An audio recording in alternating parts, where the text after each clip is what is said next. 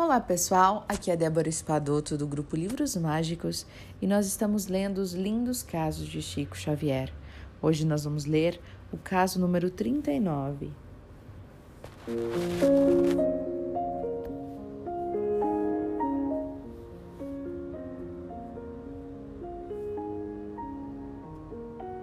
A gargalhada do rio.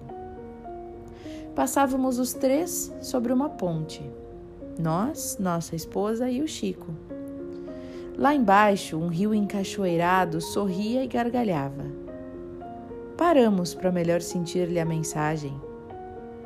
E a nossa companheira recorda-nos uma cena do livro A Cidade e as Serras de Essa de Queiroz, em que Jacinto, o principal personagem, cansado da vida barulhenta das cidades, muda-se para a roça a fim de gozar o silêncio das serras e medicar-se com o ar puro dos ambientes campestres.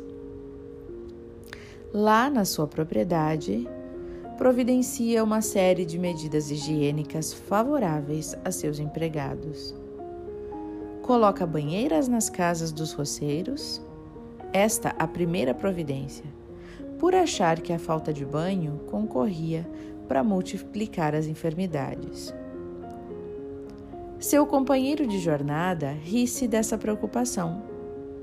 E ambos, ao passarem sobre uma ponte, debaixo da qual corre um rio murmurante, repararam que ali passam muitos de seus assalariados com as vestes sujas e a pele encardida por falta de banhos. Veja, Jacinto, exclama o companheiro, vivem sujos porque querem. Não parece que o rio está dando gargalhadas? E Chico, concluindo a cena que a companheira memorara, disse o seguinte: Tem razão.